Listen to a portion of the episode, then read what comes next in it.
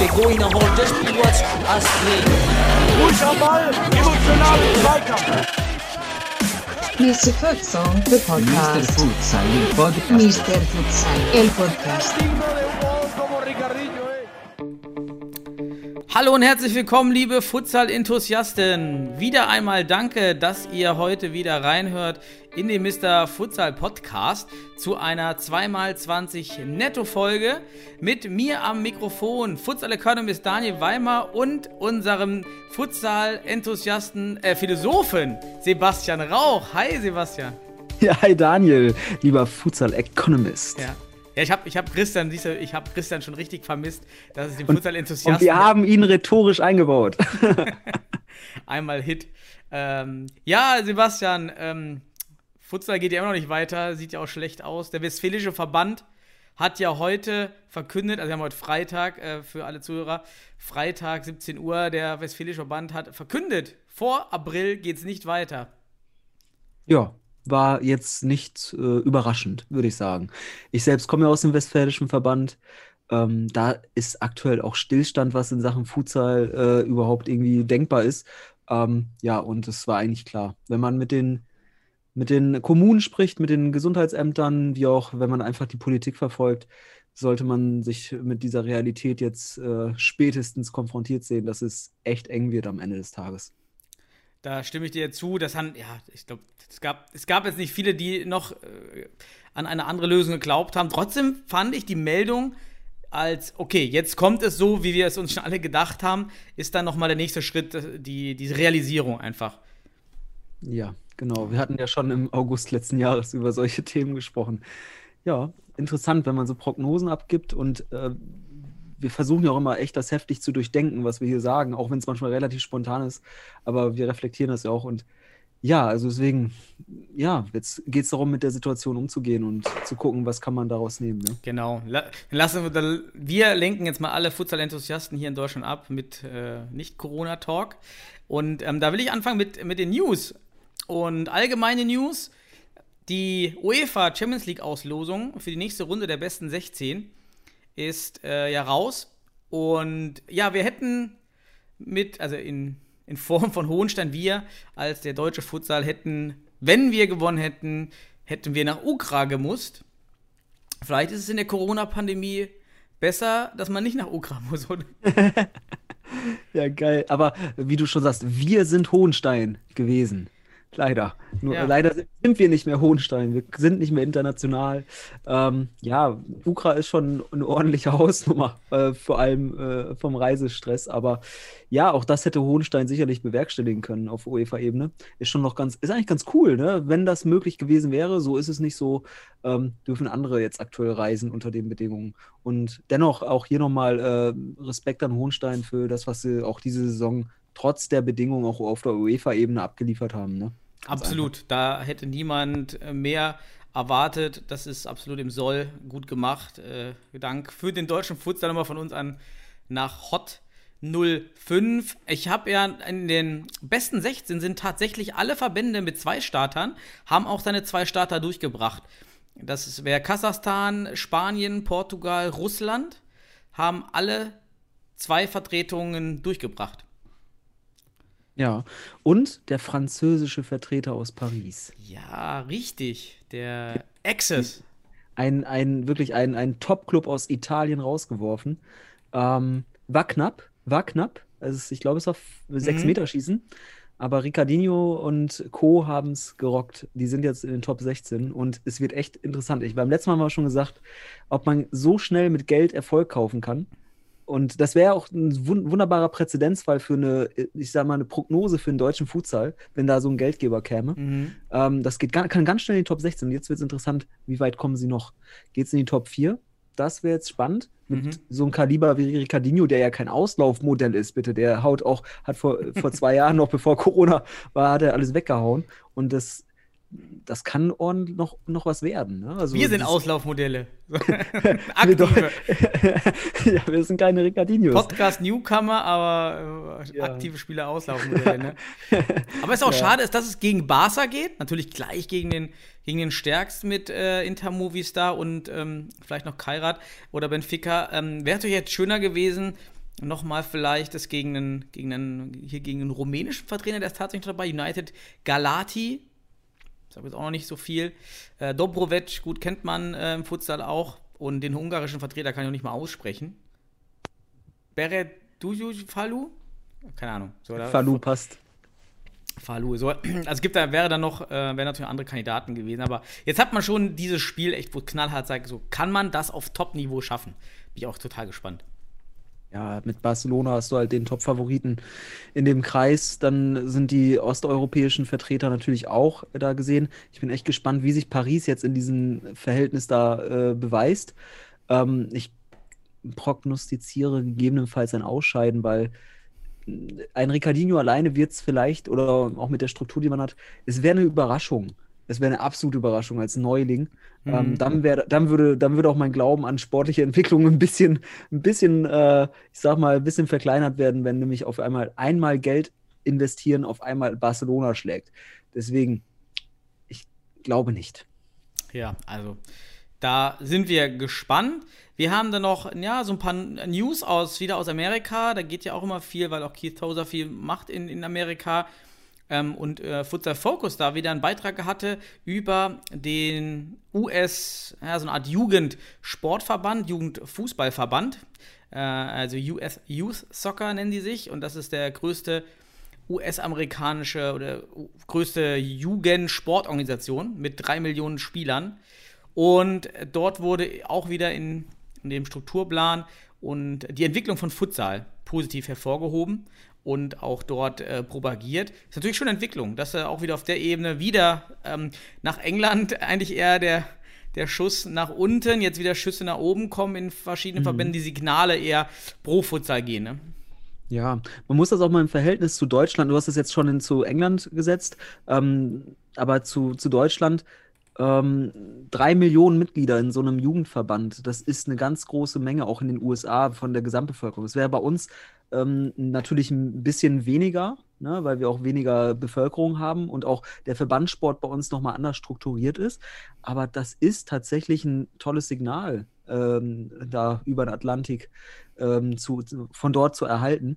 Und ähm, ja, das ist vergleichbar jetzt für mich. Ich würde mich echt freuen, wenn zum Beispiel solche, oder besser gesagt, zu erwarten wäre sowas in Deutschland, dass das Jugendsport so betrifft, wenn der Sport vielleicht olympisch wird. Ich glaube, dann würde man solche Züge hier sehen können. Ähm, oder ja, die Frage ist halt, kann der DFB sowas implementieren im Jugendbereich?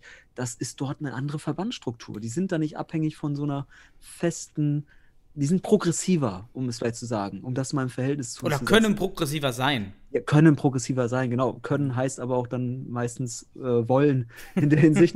ähm, aber ja, dieses Verhältnis, ich finde es interessant und das ist eine News wert, einfach, Mhm. weil in den USA auch schon äh, seit fünf bis zehn Jahren die Thematik Futsal da ist. Und das im Verhältnis zur Entwicklung in Deutschland zu sehen, dann sieht man in den USA, sieht man die Kurve deutlich besser steigen, wollen wir es mal so sagen. Ist auch schön, dass die US-Amerikaner wegkommen von ihrem Indoor-Soccer. Wer das ja schon mal gesehen hat, dieses Eishockeyfeld mit, äh, mit anderen. Ich weiß gar nicht, ob die mit dem Futsalball wahrscheinlich auch nicht spielen. Ich kenne den, kenn den Ball gar nicht, mit dem die da spielen, in diesem Indoor-Soccer, der aber recht groß ist und populär sogar. Ähm, aber mit diesen runden Banden, das sieht dann immer schon sehr, sehr, für den geschulten Futsalspieler, sieht das schon sehr, sehr skurril aus. Ja, aber ist doch geil. Die haben da irgendwie angepasst, also du hast ja gesagt, wie Eishockey-mäßig. Ähm, die passen das an. Es, ist, es bringt ja auch darüber so eine, ich sag mal, ähm, Identität mit dem Sport. Ne? Also ähm, Indoor-Soccer, aber Futsal kann jetzt darauf aufgebaut weiterhin, äh, weiter, also oder überhaupt etabliert werden.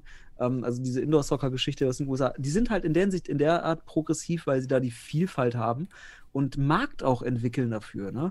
So, und ja, wir müssen schauen, dass wir aus dem traditionellen Hallenfußball irgendwie in den Futsal überkommen. Aktu also, oder früher haben wir diese Frage vorgestellt, jetzt haben wir den traditionellen Hallenfußball schon gewissermaßen weniger äh, als, als Konkurrenzprodukt vielleicht. Mhm. Ähm, es hatte seinen Hoch Ende der 90er.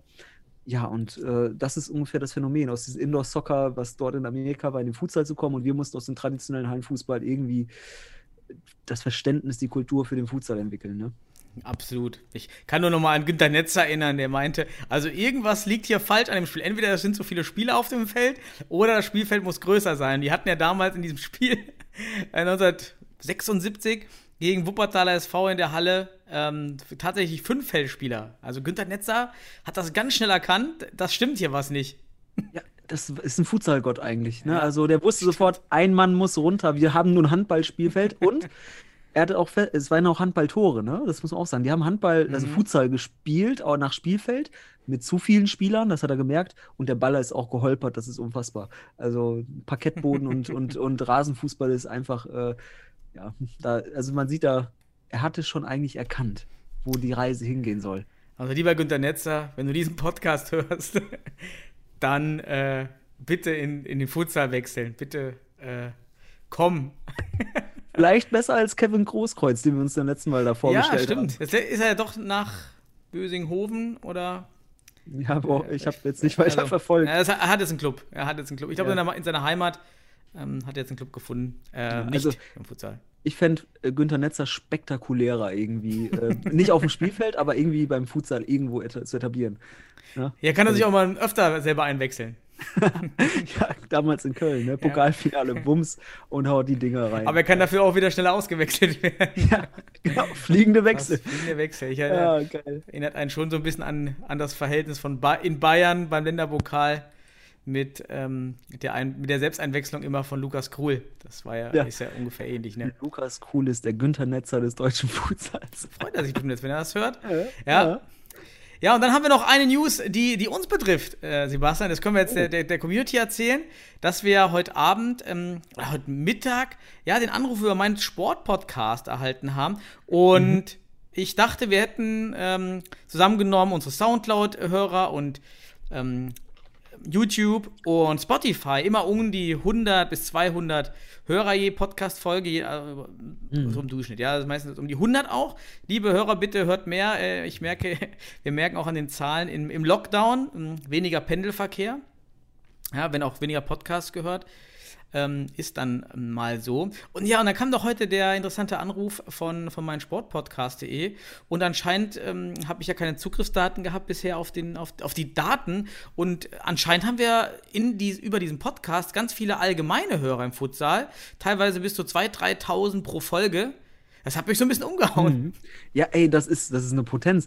Du, wir sind erst von 100 bis 200 oder so ausgegangen. Wir haben auf einmal zehnmal so viele.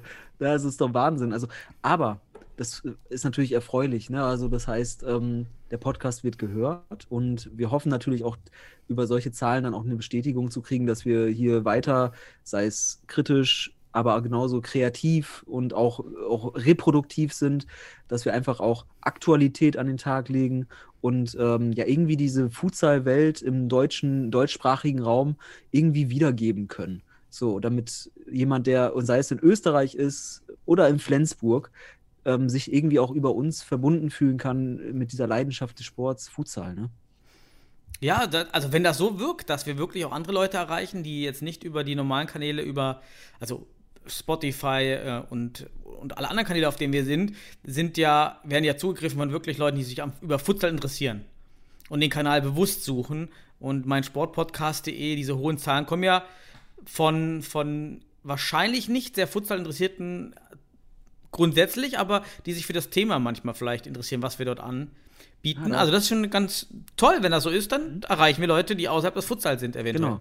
Das heißt, ja, also du, du machst dir schon den Analytiker direkt so. Wie kann man das einordnen? Finde ich gut. Ja, äh, das heißt, wir, wir können über den Tellerrand kommen. Das ist ja interessant. Ne? Also, das ist ja auch die frohe Botschaft in der Hinsicht für uns. Wir sind jetzt nicht nur auf die, die kleine, vielleicht Gruppe, die sich ganz intensiv für die Themen interessiert, sondern auch einfach die reinschnuppern, ein bisschen hängen, hängen zu bleiben. Und das meine ich. Also geografisch gesehen, wie auch von der, von der, ich sag, vom Geschmack vielleicht auch oder von dem Interesse her, können wir ja quantitativ auch ja, sagen, wir sind, wir greifen weiter, als wir dachten. Ja, ich meine, wir machen das ja wirklich hier aus reiner intrinsischer Motivation und Liebe für den Sport. Aber ich weiß nicht, wie es dir ging, aber wenn man dann hört, dass man auf einmal doch mehr Leute erreicht mit seinem Content, das macht einen dann noch ein bisschen glücklicher, oder? Ja, und es, es ist eine, wie soll man es, das muss man ganz ehrlich sagen, wir sind Menschen und wir, es ist erfreulich, weil wir lieben diesen Sport, machen das, wie du schon sagst, wir kriegen keine Knete, wir setzen uns Wochen, also je- wenn die wüssten, wie unser WhatsApp-Chat aussieht, wir sind, wir sind über Gott und die Welt und vor allem am Ende immer wieder im Fokus der Futsal natürlich, am, am, am Sprechen, am Diskutieren, am Informieren, am, ja, am Perspektiven austauschen und nutzen das dann natürlich hier für unsere, ich sag mal, unseren Content. Und das ist zeitintensiv, aber Mhm. es ist schlussendlich äh, ganz intrinsisch motiviert. Wir haben einfach Bock, verlangen nichts dafür, außer dass wir uns irgendwie, äh, irgendwie äh, diesen Sport zu verpflichtet fühlen und ja, und äh, irgendwie helfen wollen, dass es tatsächlich weitergeht und auch äh, wächst. Ne? Absolut. Ja, wollen wir wenigstens unsere Unkosten rein. Wenn jetzt ein, ein Sponsorangebot kommt und im Podcast, wenn, äh, und liebe Hörer, wenn ihr uns dann hört, dass wir vielleicht Sachen ankündigen, dann haben wir wenigstens endlich geschafft, unsere Unkosten reinzuholen, die wir hier mit Ja. Plattformkosten, Mikrofonkosten Ja, genau, haben. die- Da, da, da, das äh, ist ja bisher alles von uns selber finanziert worden. Ja, Ähm, die mittlerweile teuren Mikros, die wir uns angelegt haben. Ich hoffe, die Soundqualität ist ausreichend. Ja, genau. So, dann nach unseren Updates würde ich sagen, gehen wir. in- Oder hast du noch News? Nee, aber ich würde heute vielleicht mit einem Thema starten. Ja, okay. Ja, dann pass auf, dann mache ich jetzt die Hupe und äh, starte den Countdown und dann geht das hier eigentlich gleich los. So, ja, dann, dann starte mal. Ja, äh, Countdown ist das richtige Wort. Und ähm, du kennst ja den Song The Final Countdown. The Final Countdown. Ich glaube, wenn wir jetzt so Informationen haben wie aus Westfalen, also vor April geht gar nichts im Fußball und auch damit verbunden, also wir müssen ja im Futsal auch mal so weit denken, dass wir nach dem Fußball dran sind. Wir sind keine Freiluftsportart. Ähm, und damit verbunden ist es vielleicht aktuell so der Final Countdown, überhaupt Überlegungen zu starten, ähm, können wir diese Saison irgendwie sportlich überhaupt wertbar zu Ende Hm. bringen, vor allem im Gedanken auf die Bundesliga-Qualifikation, die da dran hängt. Mhm. Und jetzt gab es ja Informationen und die haben, hat uns ja auch interessiert, dass der Hamburger Fußballverband Mhm. ankündigt, ja, abzubrechen und zu annullieren. Es wäre für mich hier mal zu besprechen, was hat das für Auswirkungen im gesamten Verbandswesen, wenn ein Landesverband wie der Hamburger Fußballverband sagt, hey, Spielbetrieb, wir brechen ab, 2020, 2021 ist nicht wertbar, können wir nichts draus machen. Wenn die das tatsächlich machen, was sie jetzt angekündigt haben, und die kündigen ja erstmal nur den Fußball an, hat das eine Auswirkung auf den Futsal? Und was für eine, gibt es da vielleicht eine Kettenreaktion, die wir äh, dadurch erwarten können? Was hat das für eine Auswirkung auf die Futsal-Saison 2020-21, wenn einer anfängt, mitten in der Saison zu sagen, ich breche ab und annulliere? Hessen hat es ja im Voraus gemacht, das hat keinen Einfluss gehabt. Das, also wir haben gesagt, okay, das ist schon mal ein Präzedenzfall, aber wenn es einer mittendrin macht, weil dann ist der Glaube verloren. Was hat das für Auswirkungen? Und das würde ich dich mal gerne fragen, aus deiner Sicht. Und dann lass uns quatschen darüber. Alles bricht zusammen. So, ähm, ich ich fühle mich so ein bisschen an Deep Impact, an den Film oder an Armageddon. Das wäre natürlich Ja. Armageddon, wenn der große Block kommt, dass dann der große Stein, der den Futsal schlägt. Naja, ähm, fangen wir mal. Ich, Fangen wir mal bei der grundsätzlichen Differenzierung an. Was ich gelesen Ja. habe, ist zum Beispiel erstens, warum kann der Hamburger Ver Verband abbrechen? Zum Mhm. Beispiel, aber ich weiß jetzt nur aus dem Westen, weiß nicht genau, wie es Nordost im Süden ist. Ähm, der Unterschied liegt wohl darin, dass im Westen ganz klar gesagt wurde, dass 50 Prozent der Spiele gemacht werden müssen und es keine, keine Paragraphenmöglichkeit gibt, keine rechtliche in den Spielordnungen und Durchführungsbestimmungen, die einen Abbruch zulassen. In Hamburg jedoch hat man anscheinend so eine Lücke bewusst, unbewusst, das weiß ich auch nicht, gelassen. Deshalb ist der Abbruch überhaupt möglich in Hamburg. Bei uns ist der Abbruch überhaupt noch nicht möglich, weil bisher noch weiterhin 50% der Spiele, also mit wahrscheinlich einer Hinrunde, noch möglich sind. Im Westen jetzt. Im anderen Verbänden weiß ich nicht. Deshalb, hab, Mhm. das ist das, was ich erstmal gelesen habe, warum der Hamburger Verband etwas anders agieren kann, weil es da Unterschiede gibt in den, in den konkreten Bestimmungen. So, und jetzt, ja, jetzt gehen wir dahin, was ist trotzdem, auch wenn es bei anderen Verbänden anders aussieht rechtlich, diese Signalwirkung, das ist ja wahrscheinlich das, was, was du auch meinst, was du angesprochen hast. was ist das Signal dieses Hamburger Verbands auf die anderen Verbände? Also wie funktioniert letztendlich ein föderales Sportsystem mit dem DFB an der Spitze, Regionalverbände und Landesverbände? Und wie ist wer von wem abhängig? Oder? Ja, genau. Also wir, wir dürfen das nicht losgelöst sehen. Natürlich, äh, du hast es gerade gesagt, juristisch gesehen haben die sich losgelöst aus einer e auf, auf einer Ebene, aus diesem verbandsstrukturellen Föderalismus. Ähm, Jetzt ist aber für mich die Frage, weil, ja, natürlich, das, das, diese Aussage hat direkt Unsicherheit in den Raum geworfen. Da, es haben sich sofort andere Landesverbände gemeldet, äh, in Form Manfred Schieders beispielsweise wurde zitiert, dass man das nicht machen könnte, wie du gerade schon sagtest, weil man ja mindestens 50 Prozent ne, und so weiter, das sind andere, wir könnten das juristisch nicht. Aber das ist, das nennt man politisch korrekte Antwort geben, indem man ein Argument holt, was noch stichhaltig ist zu diesem Zeitpunkt und damit sozusagen sich aus, den, aus, aus dieser Verbindlichkeit erstmal löst. Aber jetzt ist die Frage, wenn Hamburg den Fußball abbricht und annulliert, dann folgt dort relativ sicher auch der Futsal. Also das sollte uns klar sein. Wenn der Freiluftfußball endet und annulliert, dann ist der Futsal erstmal dort auch Geschichte. Dann müssen wir sehen, dann ist das der Landesverband, der sich wiederum mit in einem Regionalverband bewegt. In Hamburg wäre es also Niedersachsen, Bremen, Schleswig-Holstein, die unter dem norddeutschen Verband laufen. Jetzt könnte man sagen, wenn der Futsal dort abbricht, dann haben wir erstmal da die komplette Auf- und Abstiegsregelung durcheinander gebracht. Da haben wir nämlich eine Juristerei auf einmal, die dann auch angreifbar macht, wenn die anderen das jetzt anders machen.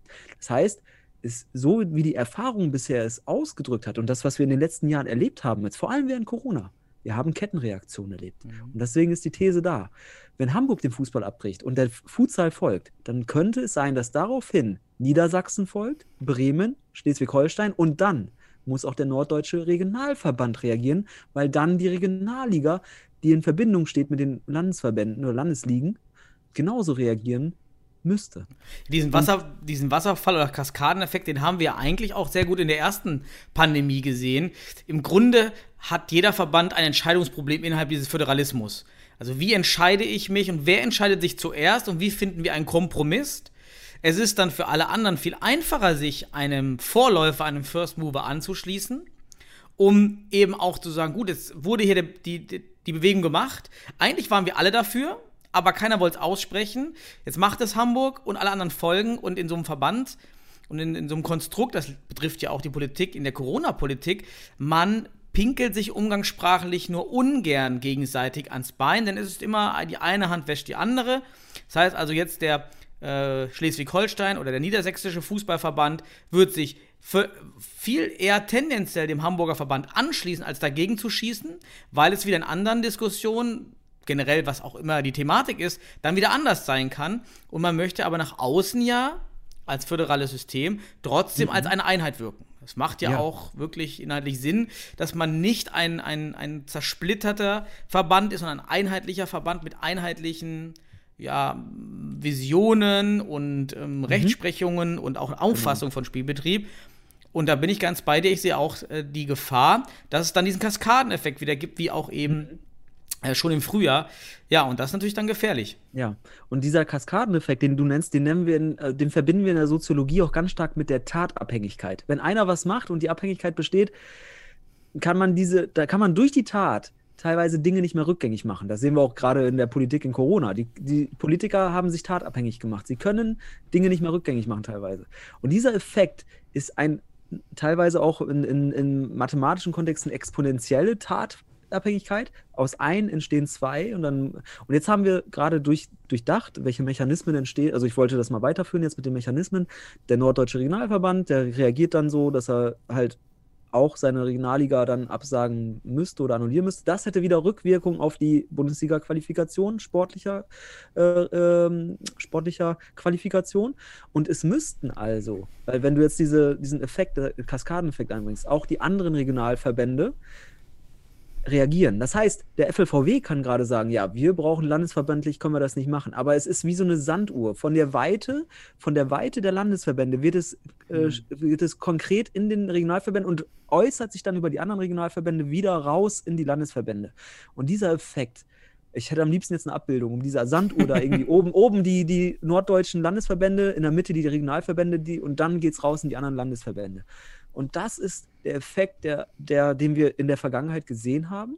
Und das heißt, im föderalistischen System und die damit verbundenen Regionalverbände und diese oder der diesen inneliegenden Landesverbänden entsprechend, um damit föderalistischen Einklang, not, der ist notwendig, da brauchen Verbände ihre feste Struktur für. Wir brauchen ihren roten Faden und das sind halt lineare Systeme. Da gibt es kein, da gibt es keine systemrelevanten Abweichungen. Die darf es nicht geben, da sonst vor allem juristisch alles angreifbar wird. Mhm. Und deswegen ist dieser Effekt häufig eine Notwendigkeit und wird aber verdrängt. Er wird verdrängt erstmal. Dann heißt es erstmal politisch korrekt, machen wir nicht. Aber irgendwann ist man, ist, ist das, ist dieser, ist diese, ich sag mal immer, diese Linie so weit an einen rangerückt, dass man nicht mehr anders kann. Und dann findet man Wege, um es zu machen, weil Präzedenzfälle da sind. Und das ist das Ding. Der Präzedenzfall ist das juristische Hauptargument.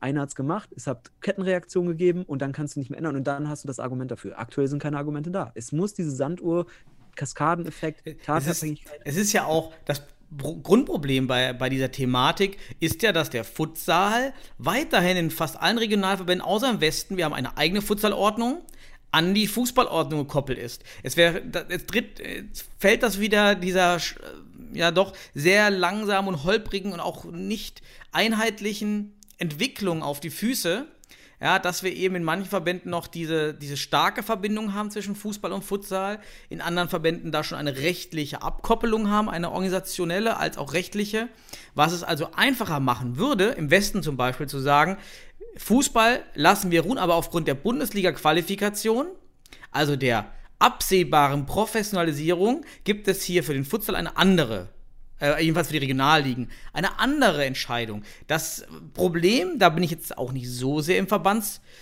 in der Verbandspolitik und auch Recht drin, aber ich, das ist, glaube ich, nicht möglich in den Verbänden, wo es keine separate Futsalordnung gibt. Exakt, das ist das Ding. Man kann nicht eine westdeutsche Futsalordnung auf andere Regionalliga, äh, Regionalverbände übertragen, wenn sie an der Fußballordnung gekoppelt sind. Und das, das heißt, wir haben wiederum diese keine Linearität, was heißt, wenn einer ausbricht und es, sie muss erzeugt werden, weil wir eine ordentliche Juristerei haben müssen, dann muss man jetzt zum Beispiel diese, also erstmal beobachten, was weiter passiert, welche Kettenreaktionen entstehen, die wir zum Beispiel gegebenenfalls prognostizieren können. Aber wie gesagt, das ist eine These. Wir werden sehen, ob es so geschieht. Aber mit dem Hinweis aus Westfalen, im, im April geht es erst weiter, liefert das eher Fakten, die hm. vielleicht dafür sprechen. Und jetzt haben wir, äh, äh ich lasse dich sofort weiterreden, ich habe nämlich noch eine Idee, beziehungsweise Wobei, jetzt habe ich sie gerade. Ich lasse sie erstmal sprechen. also, ähm, ja, was, was mich da in, in, dieser ganzen Thematik wieder etwas verwundert hat, wir hatten ja auch darüber gesprochen, dass die Landes- und Regionalverbände es verschwitzt haben, ähm, ein Corona-Szenario vor der Saison aufzubauen und den Fall mit einzubauen. Was ist, wenn die Saison zwischendurch abgebrochen werden muss? In diesem Fall wurde ja nie besprochen in keinem Landesverband. Es war immer, irgendwie wurde davon ausgegangen, auch diese 50%-Regel, ja, es, es, wurde nicht davon ausgegangen, dass es wieder zum Lockdown kommt und wir eben nicht spielen können. So. Jetzt wundert mich aber, dass der DFB jetzt wieder ein Landes-, äh, ein, ein Jahresplan rausgegeben hat, also ein, wie ist, ein Rahmenspielplan, wo wieder ganz normal mit der Bundesliga ähm, einfach deterministisch angenommen wird, gut, im September startet die Futsal-Bundesliga. Warum hat man nicht jetzt diesen als Anlass genommen zu sagen, wir müssen jetzt schon verschiedene Rahmenpläne konstruieren und rausgeben, nämlich in Abhängigkeit. Wir spielen, wir spielen nicht, wir können die Saison nicht zu Ende spielen oder ja, der, die Aufsteiger und die Bundesliga-Teilnehmer werden vielleicht in einer Runde im Juni, Juli, August ermittelt und dann startet die Bundesliga nämlich erst im November oder Dezember. Das fand ich jetzt etwas schade. Oder auch wieder ein, Mhm. sehr, sehr ah, ja, hoffnungsvolles Programm, aber das, das sehen wir alles nicht. Ja, also diese, ja, ich, lass uns das mal als progressiv und flexibel und konzeptionell qualitativ und auch, ja, Flexibilität ist da, glaube ich, das richtige Wort, ähm, einfach mehrere Pläne zu haben. Und das, ich kann mich erinnern an die Sitzung am 17. Dezember mit dem DFB. Das Ding da wurde nicht einmal vom DFB über Corona geredet. Das wurde, mhm. das ist mhm. so linear gedacht und so, so äh, überhaupt und das also äh, entweder ich habe einfach weil ich selbst aus der aus der Forschung zur Führung und so weiter stamme und da ganz viele ja ich sag mal auch Forschung und Lehre betreibe ich frage mich, ist das entweder nur die, die sind, sind das die Verdrängungsmechanismen, die das Ganze irgendwie diese, diese Unsicherheit überspielen soll? Weil es ist kein selbstbewusster Umgang mit dieser Instabilität. Ich empfehle Peter Kruse dafür zu lesen. Management von Instabilität. Das sehe ich aktuell überhaupt nicht. Ähm, oder ist es einfach nur Inkompetenz, äh, Inkompetenz, Kompensationskompetenz? Man könnte auch nennen Risikomanagement. Das würde man im Unternehmen dazu sagen. ja, genau, ne, beispielsweise. Ja, also es gibt viele, viele Theorien oder äh, Aspekte, Modelle, die da irgendwie jetzt gerade greifen können, um es erklärbar zu machen, warum so ver sich verhalten wird. Aber es, es kann auch sein, dass jemand da nicht, äh, dass man das Wie siehst du das denn? Meinst du, dass diese Unterlassung von, von diesen, von diesem Vorher von diesem Risikomanagement, nennen wir es mal, bewusst ist oder unbewusst? Weil es könnte ja auch sein, man will gar nicht, man will keine Alternativpläne.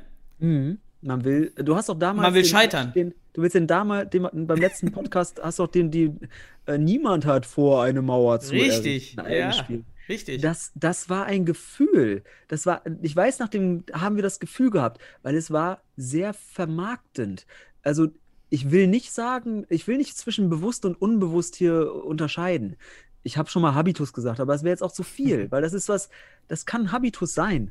Aber die Frage ist halt, wenn man in diesen Positionen ist, muss man davon ausgehen, dass diese Dinge, weil man dafür bezahlt wird und ausgebildet ist, und wenn man das verkauft, vermarktet, und so kam das rüber, wenn man jetzt diese Prozesse irgendwie herbeischaut also, oder Fakten dafür kriegt, dass es so entstehen könnte, dann könnte man sagen, okay, das ist bewusst auch so gewollt, gegebenenfalls. Bewusst so durchdacht und am Ende heißt es, ja, wir können zum 1.7. nicht starten.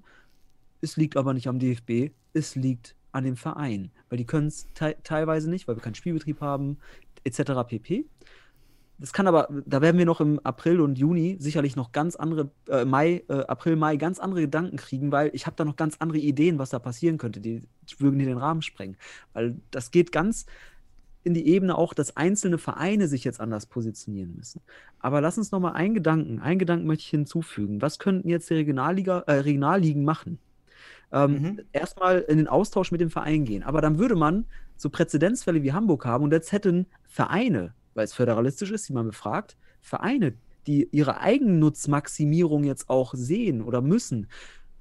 Ich will keine Beispiele nennen, aber Vereine, die jetzt aktuell vielleicht eher weiter weg sind von der Bundesliga-Qualifikation oder auch Vereine, die vielleicht gefährdet sehen, ich, sag, ich muss Fortuna Düsseldorf nennen, weil sie wären ohne die sportliche Qualifikation dieses Jahr sportlich nicht dafür qualifiziert, weil sie davor nicht, also über, es gibt keine Ebene, ökonomisch sicherlich.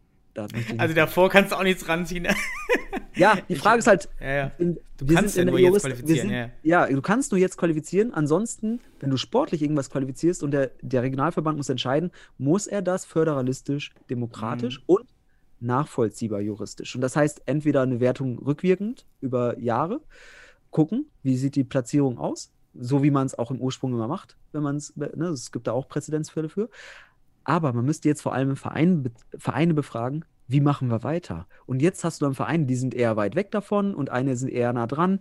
Du hast komplett unterschiedliche Meinungen und jeder Mhm. wird jetzt sich das so zurechtlegen, wie er will. Und die Verbände kommen in Handlungsdruck.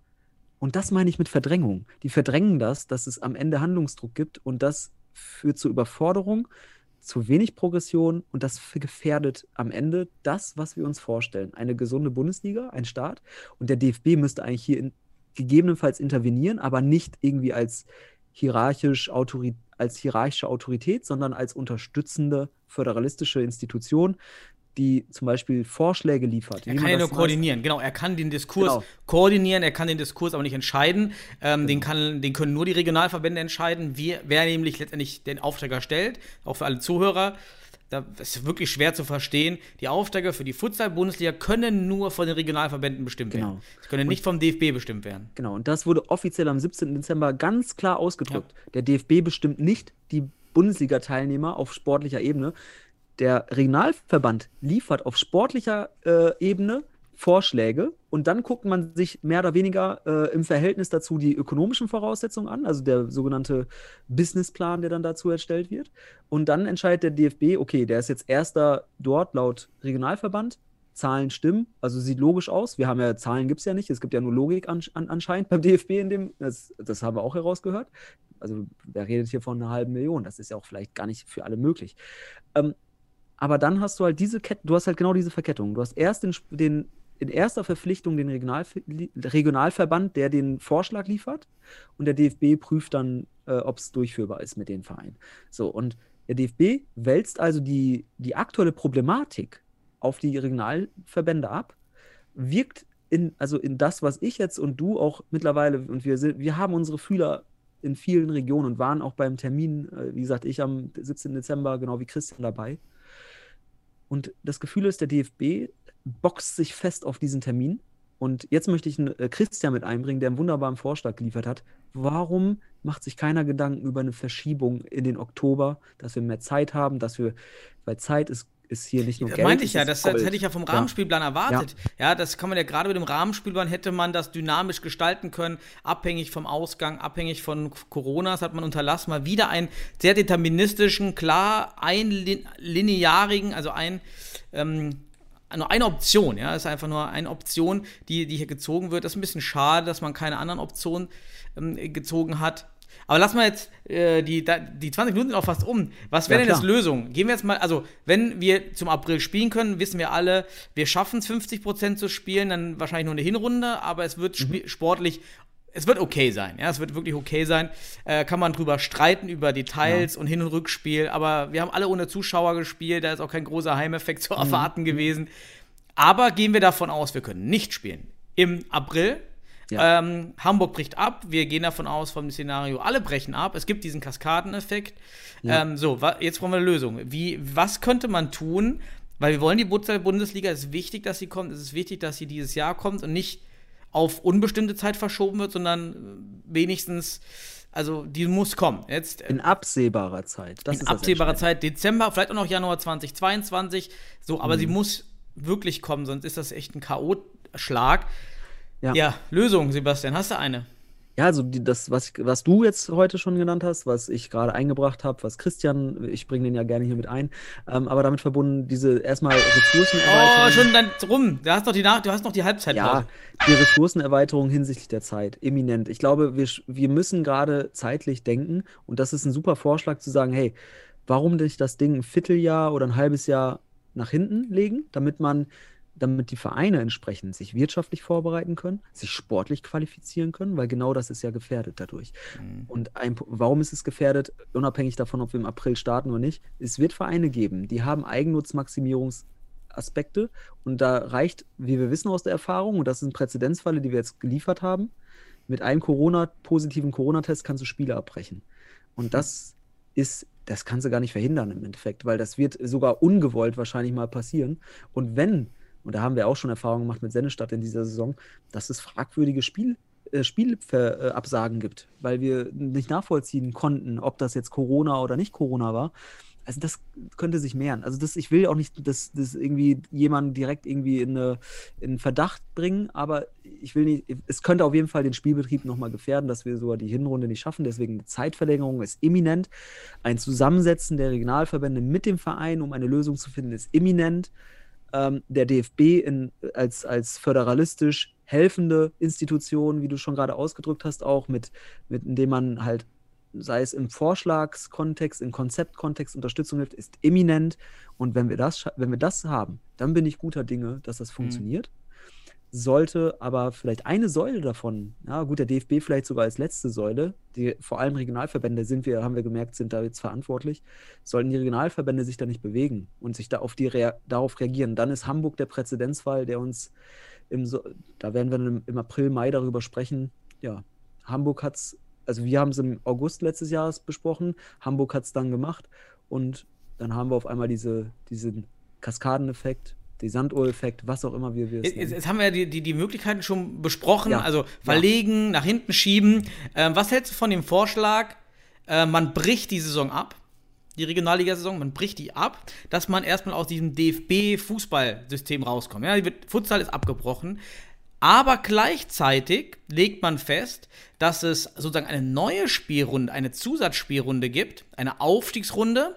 Und diese wird eben an zwei, wie viel Zeit eben bleibt realistisch, dann an zwei, drei Wochenenden in einer zentralen Halle stattfinden, wenn das Corona-neutral möglich ist oder überhaupt möglich ist. Wir gehen ja davon aus, wenn es überhaupt gespielt wird, geht das. Mhm. Ähm, und dann nimmt jeder seine Punkte mit und äh, spielt nur noch gegen die Teams vor Ort. In mhm. einmal 20, wie auch immer, gegen die er noch nicht gespielt hat. Und die Spiele werden nachgeholt, sodass die Punkte mhm. nicht verloren mhm. gehen. Die nimmt man mit, aber man spielt trotzdem diese rechtlichen Spiele alle zentral aus mhm. äh, und ermittelt somit einen sportlichen Aufsteiger. Ist ein, ist ein interessanter Gedanke. Das heißt, ich will das mal anders nennen, du würdest jetzt einfach direkt Playoffs reinsetzen. Und zwar Playoffs, wo alle sich beteiligen, wo wir wenige Spiele haben, wo vielleicht die meisten Mannschaften nur noch ein Spiel machen, zack, mhm. raus. Mhm. Dann also das nach der aktuellen Tabellensituation. Es wäre ein interessanter Gedanke, es wäre aber auch ein knallharter Gedanke. Nee, nicht nur ein Spiel. Also du machst deine restlichen Spiele der Hinrunde. Also nur die Hinrunde. Es wird nur ah, okay. die Hinrunde ja. wird in einem Turnier über ein, zwei, drei Wochenenden an einer ah. Halle zu Ende gespielt. Mhm, mit, genau, mit ex, äh, entsprechender Corona-Maßnahmenbedingungen, mhm. mit Tests und so weiter. Dann ist und billiger, alle vor Ort und so weiter, ja, ja. Wenn ein Spieler einen positiven Test hat, wird einfach, muss er raus und dann spielen die, der Rest weiter, der Richtig. keinen positiven Test hat.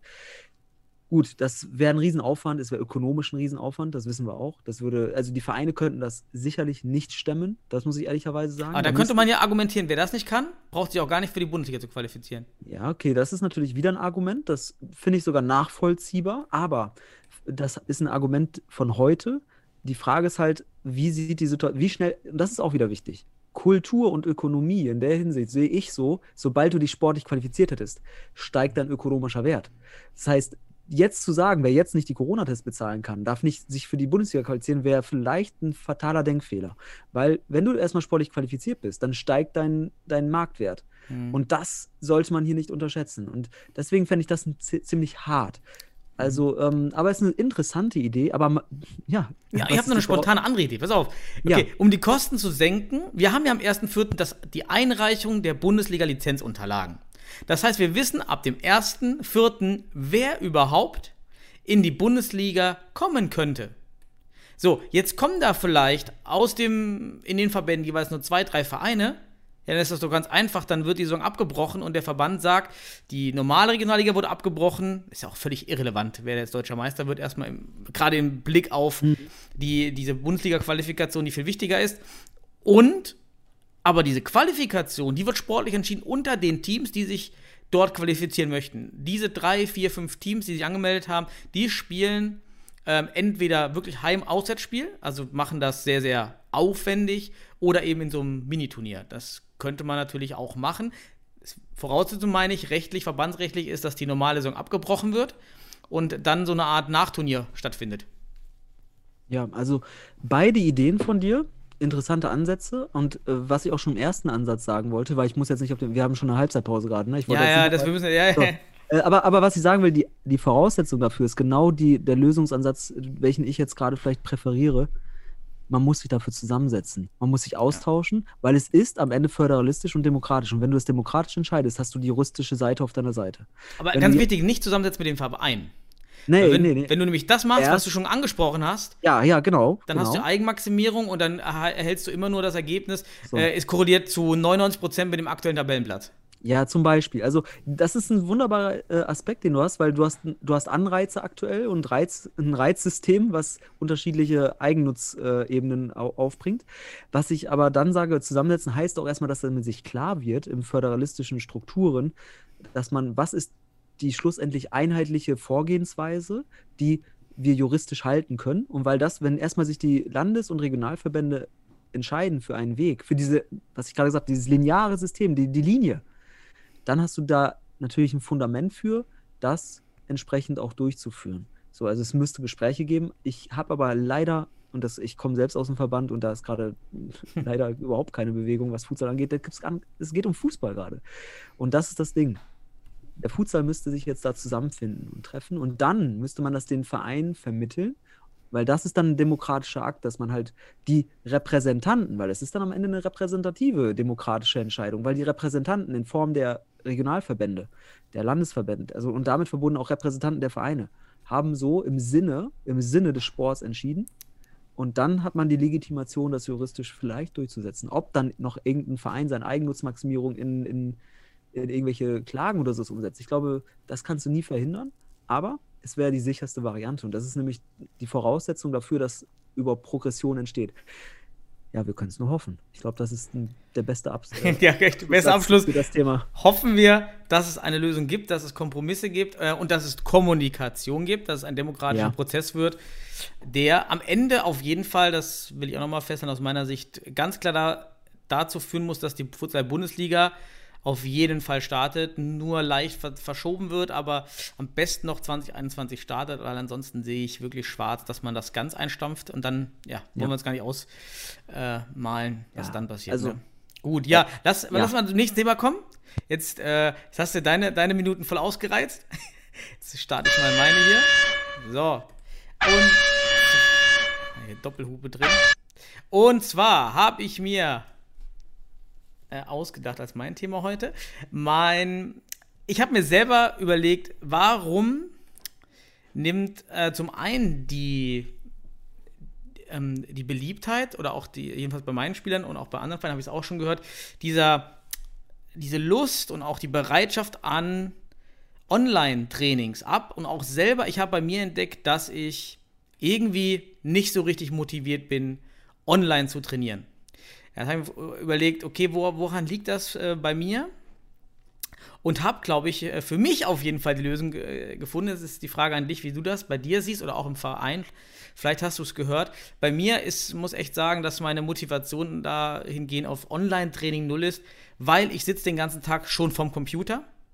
Ich sitze vorm Bildschirm und meine Motivation war immer, Sport zu treiben, im Vereinswesen aktiv zu sein, um etwas anderes zu tun, als das, was ich auf Arbeit tue, was ich sowieso tue. Und irgendwie ist das bei mir so der Punkt, also jetzt auch noch wieder vor dem Computer sitzen. Ah nee, da will ich abends lieber was anderes machen. Dann, sitze ich meinem, dann bin ich auf meinem Laufband hier in, in, meiner, in meiner Bude oder äh, schaue mir irgendwelche schönen Sachen auf Netflix und Amazon Prime an. Das ist, glaube ich, echt ein Punkt, weshalb auch Spieler aus meiner Sicht vielleicht auch nicht mehr diese Motivation ausbringen, weil es ein komplett anderes Produkt ist. Es ist ein anderer Konsum, es befriedigt anders und äh, ähm, klar kann man die Leute nicht dazu zwingen, weil ich würde es, es ist was anderes, was, was ganz anderes. es hat eigentlich nichts mehr für mich mit dem Futsal zu tun, ja, mit dem ich begonnen habe. Ich- Ja. aufgrund meiner Profession. Vielleicht sieht das bei Leuten, die im Beruf nicht vor dem Computer sitzen, wieder anders aus. Ja, weil für, für, für diese Person ist das äh, wieder, ist das genauso was anderes wie äh, in, das Training in der Halle. Ist es was anderes, vor dem Computer zu sitzen. Nur, ich stehe hier gar nicht auf. Ich mache dann weiter, so wo ich, äh, wo ich nach der Arbeit sitze. Ich, ich schalte nur ein anderes Zoom-Fenster an und mache dort weiter. Und das ist sehr, sehr unbefriedigend und ähm, führt auch nicht dazu, dass man aus meiner Sicht dort emotional sich abschirmen kann oder verändern kann oder die Gedanken ähm, ja mal andere Eindrücke bekommen. Ja, einfach die Eindrücke, die man im Alltag hat. Wie, wie, stehst, Ja. äh, wie ist es bei dir so, auch mit dieser Lust auf Online-Training und so weiter? Ich selbst mache ja gar kein Online-Training.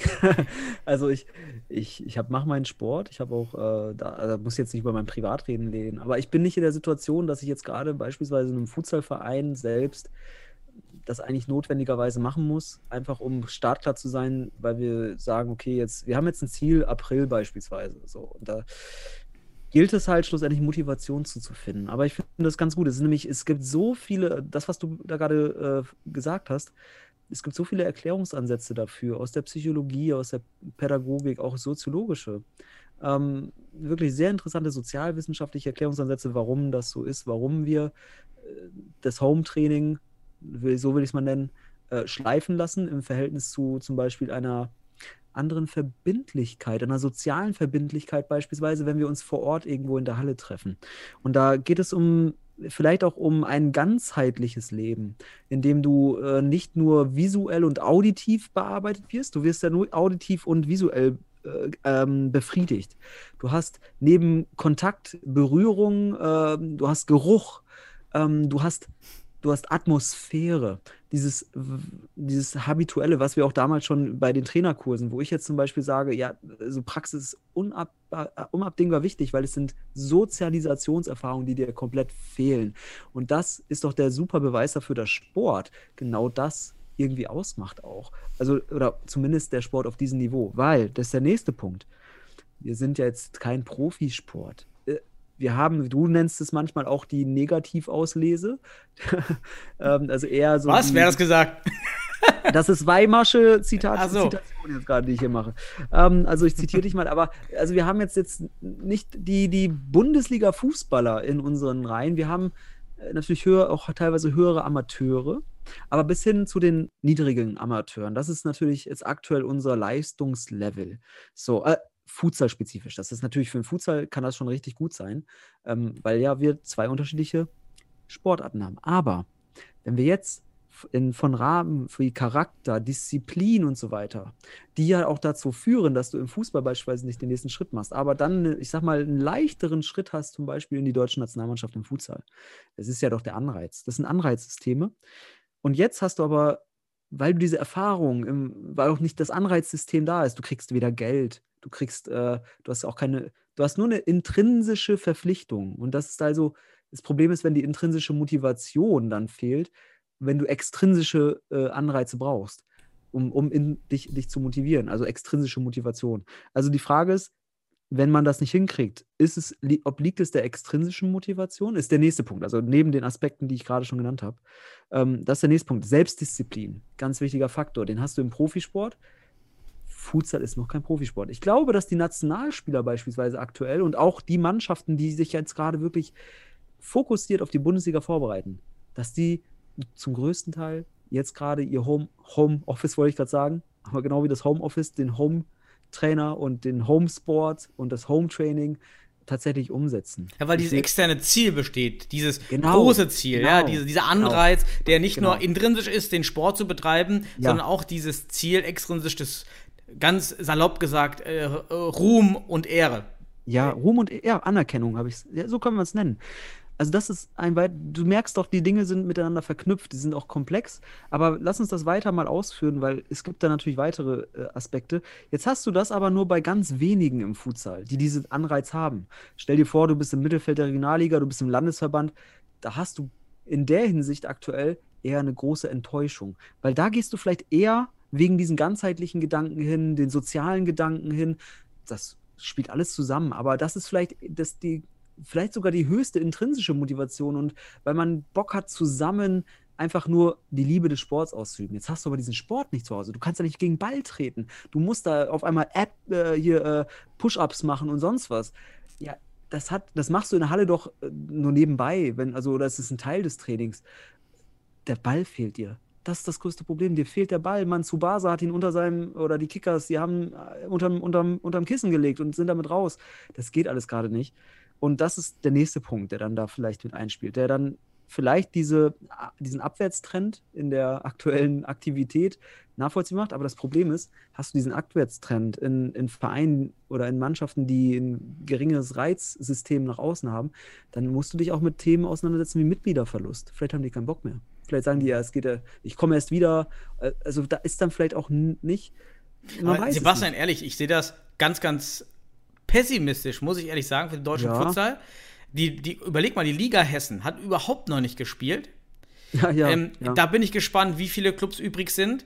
Und äh, hier im, im Niederrhein war es in unteren Teams schon so, dass zur laufenden Saison schon ein, zwei Vereine ähm, Mhm. diese immer wieder aufkehrende Problematik hatten. Schaffen wir das alleine? Schaffen wir die Finanzierung? Schaffen wir die Organisation? Ähm, die bin ich mir ganz sicher, dass jetzt lassen werden, weil Mhm. es jetzt sowieso veräppt ist, diese Anfangseuphorie. Ich, äh, ich weiß nicht so richtig, äh, ob das, ja, wie das hingeht, wie es auch die Vereine schaffen können, weil eben auch dieses, wie wir es ja gerade so ein bisschen herausgearbeitet haben, dieses Online-Training nicht diese Mehrdimensionalität abbilden kann, die wir in der Halle haben. Ja, nur Mhm. Ja. Push-Ups zu Hause ist nicht Push-Ups in der Halle. Ja, in der Halle ist Geruch, wie du sagst, verschiedene Sinne. Das können wir zu Hause nicht abbilden. Deshalb kommen die Vereine, wie auch ich, da so ein bisschen ans Limit und zu sagen, wie, wie kannst du jetzt die, die Spieler ja, Ja. für den Futsal begeistern, zusammenhalten. Vielleicht muss, sollte man lieber mit den Spielern zusammen online Fernseh schauen, eine Serie Ja, schauen. oder- also oder- gar nichts mit Futsal machen, Genau. sondern nur diese Teamverbindung haben. Früher hätte man noch mal Brettspiele gespielt, da geht, das geht ja Alter, auch du, nicht. bist ein, du bist ein richtiger Sozialpädagoge gerade hier. Ja, oh, siehst du? Ja, auch Ökonomen haben ein Herz, Sebastian, und äh, haben ein Gewissen. Ähm, aber das könnte doch vielleicht was sein, gemeinsam überhaupt nichts mit Futsal zu machen, sondern äh, etwas machen, wo die Dimensionalität dieses Zusammen ähm, viel kleiner ist und das zusammen schauen, den Austausch, würde auch wieder mehr anlocken. Ja, es geht halt um Interaktion, die du schaffen sollst, die dann auch produktiv oder reflexiv oder diskursiv, also man kann auch diskutieren über Sachen und oder einfach Gemeinsamkeit schaffen, also eine Vernetzung schaffen. Das Vernetzung schaffst du über einen zentralen Punkt häufig, den, mit dem wir uns auseinandersetzen. Und das kann, wie du schon sagst, das kann von einer Serie, die man verfolgt, wobei ich finde, das äh, vielleicht ist es, dass man online zockt irgendwie gemeinsam, ne, weil PlayStation zack und sonst was. Also das sind wichtige Ja, stimmt. Guter Punkt, ja. weil, ja, weil, also vielleicht auch E-Sports jetzt im Verein so ein bisschen mitmachen. Ne? Also so E-Sports-Turnier. Holzpfosten Schwert hat das, glaube ich, gemacht. Dass sie E-Sports-Turnier machen, wo dann auch die Mitglieder. Mhm. Das, sind in, das sind wieder Anreize, die die Identität und ähm, Gruppenkohäsion, das heißt einfach Zufriedenheit zusammen und sich entwickeln gemeinsam, die Anerkennung, das, was uns fehlt in der Ganzheitlichkeit der Halle, dass wir eine andere Ganzheitlichkeit als Alternative anbieten, um den Mitgliederstamm zu erhalten. Weil das ist ja dein Pessimismus, weil das darin könnte es münden, dass dann am Ende fehlen wir, fehlen mir 30 Prozent Mitglieder und dann hast du natürlich, dann gehst du mit, dann ist das jetzt, das ist ein absoluter Stresstest gerade für den Futsal in der Hinsicht. Und so haben wir eine, hier eine Idee, wie man das vielleicht ähm, nutzen kann, weil es geht beim Futsal, weil wir reden ja nicht nur von dieser konkreten Leistungsschiene und diesem Ziel, wir wollen Bundesliga und sonst was. Es geht ja um ganz andere Punkte. Wir spielen ja nicht nur Futsal, weil wir Futsal lieben, sondern weil wir auch zusammen das zusammen lieben. So und da für diese Mannschaften oder für diese Teams, für diese Vereine müssen wir gegebenenfalls, die müssen sich mal anders strukturiert damit auseinandersetzen. Die können halt nicht mit der Bundesliga aktuell ihre Mitglieder oder ihre Spieler motivieren. An, andererseits, ein Punkt, der mir noch fehlte, ist, und das hast du aber auch schon ange, angesetzt, du hast es nämlich, das, was das Home-Training ausmacht, das ist irgendwie ein Produkt. Das ist nur noch, es ist ein Produkt, das, das ist ein Produkt wie Netflix. Das ist, äh, du siehst das, du hast das gesagt, du, du bist eh schon mal vom Computer, du bist zu Hause, du kommst nicht mehr raus, du hast keine Diversität in deinem Kontext mehr. Das ist, ein, das ist auch ein Isolationsaspekt, der hier Mhm. reinkommt. Das, das wissen wir aus der Psychologie, dass das auch Effekte sein können, die Isolation ausüben, dass du bis hin zu, ich will jetzt nicht sagen depressiv, aber dass du schon nicht sehr zufrieden bist. Ähm, und dann suchst du Ablenkung. Und das ist das Problem. Du bist im Home-Training, aber dann denkst du dir, ach, Alter, gleich kann ich auch mir noch hier die neue, da ist gerade die neue Folge rausgekommen oder ich will noch das Spiel zocken. Das ist das Problem zu Hause. Das wissen wir im Homeoffice. Das kann sein. Einige können sich total strukturieren, aber ich sage ja, Selbstdisziplin ist häufig auf professioneller Ebene. Wenn du jetzt keine Selbstdisziplin hast und auch keine Selbst, keine Struktur und du kannst dir die Anreize nicht selbst schaffen, ja, das ist, das ist die Grundlage für einen erfolgreichen Sportler. Selbst, da muss der Trainer oder sonst was nicht auffordern. Der weiß selbst, Ja, da brauchen wir jetzt, wir bräuchten jetzt Lösungen für alternative Kommunikation zwischen den Teammitgliedern außerhalb von Trainingsinhalten, die aber dazu führen, dass das Team als soziales Konstrukt zusammenhält und ein Mehrwert generiert wird, außer Sit-Ups oder Ballfinden alleine in der Wohnung, die eben nicht so ziehen, außer eben im professionellen Bereich oder im Bereich äh, von Spielern wie bei uns in Deutschland, die eben nur noch diese Ruhm und Ehre, habe ich es genannt, äh, Reputation als Anreiz haben, nämlich als Nationalspieler ähm, sich zu zeigen. Ja. Ja, was, äh, da können wir auch einfach an den Zuhörer mal rausgeben, uns mal zu schreiben, ja, wie, was für alternative Konzepte in den Verein gefahren werden, in den äh, Zoom- oder Team-Meetings. Was kann man machen außerhalb von Sit-Ups und ich glaub, Futsaltraining oder genau. Futsalspiele schauen? Ähm, da bin ich mal, Ich glaub- das finde ich ganz spannend. Das ist eine geile Idee, weil es, ist, es, es betrifft ja die Community. Und das ist eine kollektive Lösung vielleicht auch, weil wir müssen Erfahrungen austauschen. Wie machen wir das aktuell? Machen wir aktuell gar nichts? Oder gucken wir, ich habe jetzt ja gerade Holzpfosten Schwerten genannt, weil da sehe ich noch Aktivität, die machen da irgendwas. Ich kann mir vorstellen, dass die da diese Verbundenheit ausleben noch. Ne? Und es geht halt um mehr als nur Futsal. Ne? Konkretes, man kann kann sagen, man spielt FIFA und gibt es da nicht sogar eine Futsal-Version äh, äh, Version jetzt? Ja, ja, genau. Kannst, äh, Volta-Modus, ja, ja. Ja, Volta-Modus, zack, spielen wir Futsal dort und so weiter. Also, und machen dann irgendwie noch ein paar Sit-Ups, weiß auch immer. Na, also, äh, weil du musst ja auch körperlich fit bleiben. Wenn du denn Leistungs, Leistungs Ich glaube, es darf, äh, weißt du, warum es keinen Trainingsaspekt haben kann? Weil es dann vielleicht wieder in diese, ja, in diese Abhängigkeit rückt, ach, da verpasse ich das Training und dann ist wieder diese Kompetition, die dann aber auch wieder dazu führt, dass man noch weniger teilnimmt, weil man sich das nicht, weil man auch nicht zeigen will, dass man unfit ist und das ist dann wieder in dieser Todesspirale endet, dass sich wiederum gar keiner mehr in diesen Meetings anmeldet. Und ähm, so ein lockeres Meeting ist vielleicht immer ein bisschen besser ähm, dafür. Oder auch ein einfacher, vielleicht ist auch ein einfacher Talkraum, also ohne Video, einfach so ein Ja. bisschen äh, quatschen. Ähm, da kann der eine kann ruhig auf dem Sofa liegen, der andere Mhm. ja, läuft draußen beim Einkaufen äh, und man quatscht äh, einfach über Themen ja, außerhalb des Futsals. genau. Hm, Einfach sich treffen. Einfach mal treffen, alle ma- alle machen die Kamera an, ein bisschen quatschen, man macht sich lustig übereinander, wie immer. Äh, man guckt sich die Hintergründe an und sagt sich, ahaha. Äh, wie auch immer, nein, was ich sagen will, ist, dann geht man auf Jitsi. Jitsi gibt's, äh, kann man, da kann man Home Party oder wie das heißt. Das Oder Clubhouse, die neue App. Müssen wir auch noch Ah, entdecken ja. für Mr. Futsal, ja, wo jetzt Ja, dann mal schauen. mit Live-Podcast, Ja. können auch das Team macht einfach so einen Live-Podcast zwischen äh, den Teammitgliedern und bespricht einfach Mhm. random Themen.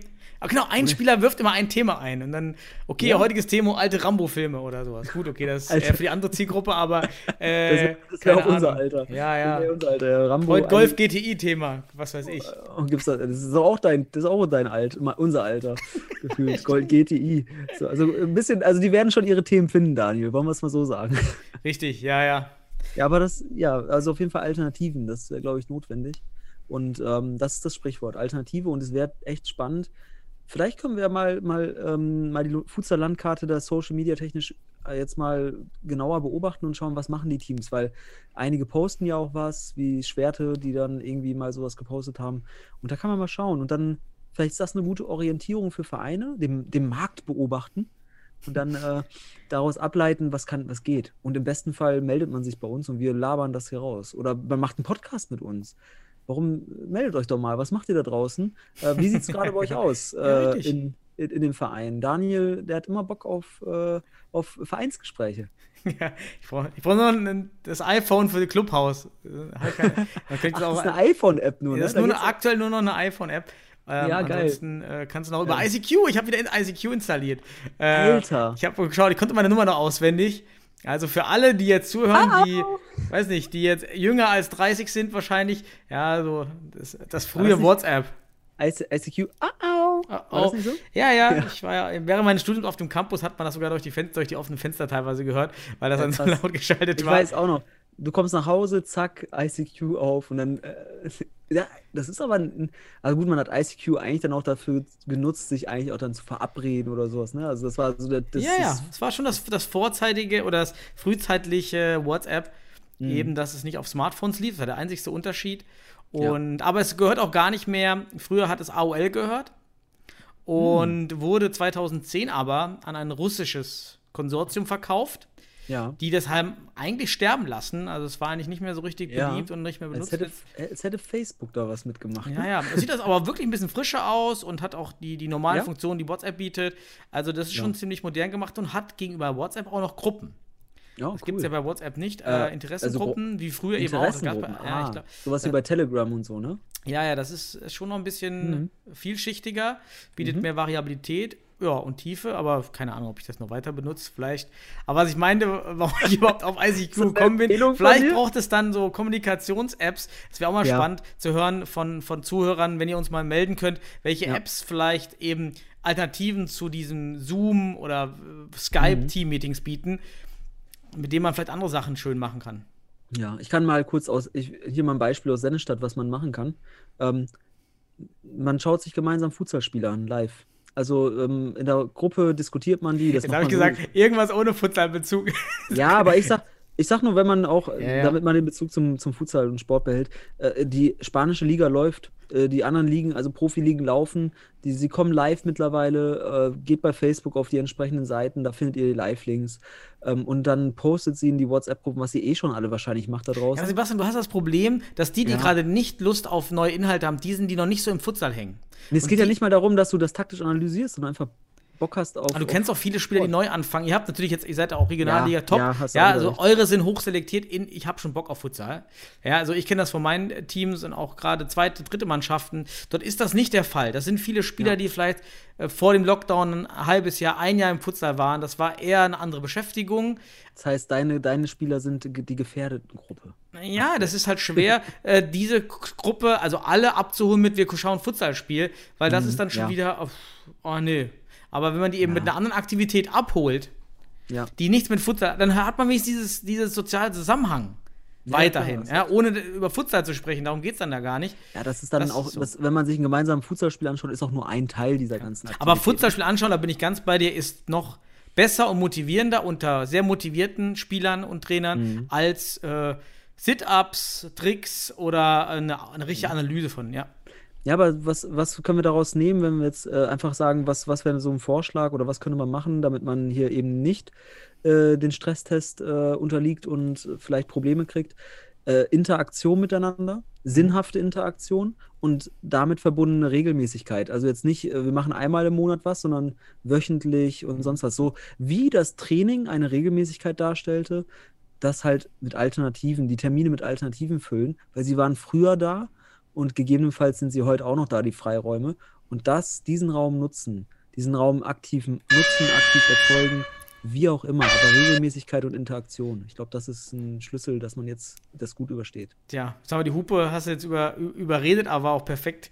Wollte Ja. jetzt gar nicht im Redefluss über, über, Sorry. über äh, reinfahren. Das war genau richtig. Ja. Es ist ähm, schön, da was zu finden, Regelmäßigkeit reinzubekommen und da eine Lösung zu finden außerhalb der, der anderen Sachen. Bin ich mal gespannt, ob es Feedback gibt oder ob unsere Ideen auch äh, Anregungen gegeben haben, was man eben alternativ veranstalten kann, um diese Todesspirale ähm, vielleicht zu durchbrechen, die jetzt für die Todes, die, die, die, Futsal, die, die, die Anti-Futsal-Spirale, nein, aber so diese, klar, Ja. diese Letha- äh, ja, ist ja so ein bisschen Lethargie, ja, so Trainingslethargie und ähm, es geht halt, es fehlt einfach so viel, dass es klar ist, dass es eigentlich logisch ist, dass nicht mehr alle am Ball bleiben. Weil Ja, du es musst- fehlt fast ja. alles, warum man sich für den Sport oder überhaupt Sport entschieden hat. Es Ja, fehlt fast was- alles. Was mich optimistisch macht, wenn wir darüber sprechen und vielleicht hört sich das jemand an und das äh, versucht, Energie ist immer da. Energie fließt immer in irgendeine Richtung, ne? sei es in die Netflix-Serie oder in, wie wir hier mit dem Podcast. Sie fließt irgendwo hin. Wir müssen die Energie halt nur jetzt zum Beispiel in die gemeinsamen Interaktionen fließen oder lenken, über Angebote und das in Regelmäßigkeit. Und wie die Energie dann genau umgesetzt wird, Korrekt. so passt, fertig. Und dann hoffen wir, dass, dass wir glücklich und mit den mindestens gleichen Voraussetzungen, die wir vorher hatten, nach Corona weiter Futsal spielen. Perfektes Schlusswort, würde ich sagen, Sebastian. Dann würde ich damit auch schließen. Würde äh, eigentlich sagen, Leute, macht weiter Futsal, bleibt am Ball. Ja, wir alle brauchen aber auch Lösungen für den Spielbetrieb, ja, unseren Spielplan Ja, und ja. dass es da vorwärts geht, auch da Input irgendwie notwendig ist und hoffen, dass es auch dort Lösungen gibt. Also wir hoffen auf viele Lösungen und wünschen aber, ich wünsche erstmal trotzdem jedem Zuhörer weiterhin viel Gesundheit, viel Spaß weiterhin im Homeoffice, muss man sagen. Und bleibt, beim, bleibt mit dem Gedanken beim Futsal ja, alles Gute euch allen da draußen. Viel Spaß und ja, bleibt gesund und ja, macht euch einen, macht euch einen schönen Start in den Februar. Ganz wichtig. Genießt den Februar. Genau. Also, tschüss alle.